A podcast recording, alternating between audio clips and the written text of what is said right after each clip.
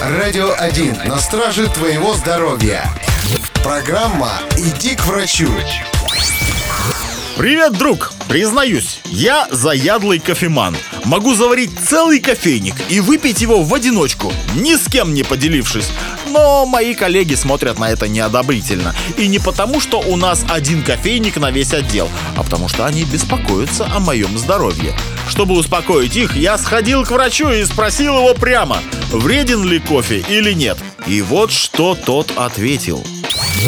По общепринятому мнению, кофеин – это ужасное зло. Он не просто бодрит, он возбуждает всю нервную систему, увеличивает число сердечных сокращений и повышает артериальное давление. Буквально в каждой чашке вас поджидает стенокардия и инфаркт миокарда. И чем больше кофе ты выпьешь, тем быстрее измотаешь свое сердце. Однако, если об этом говорят все вокруг, то это еще не значит, что они правы. Недавно в престижнейшем медицинском журнале опубликовали интересное исследование.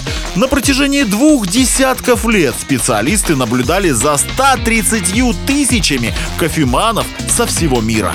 И как показали исследования, присутствие в рационе этого напитка никак не повлияло на уровень смертности испытуемых.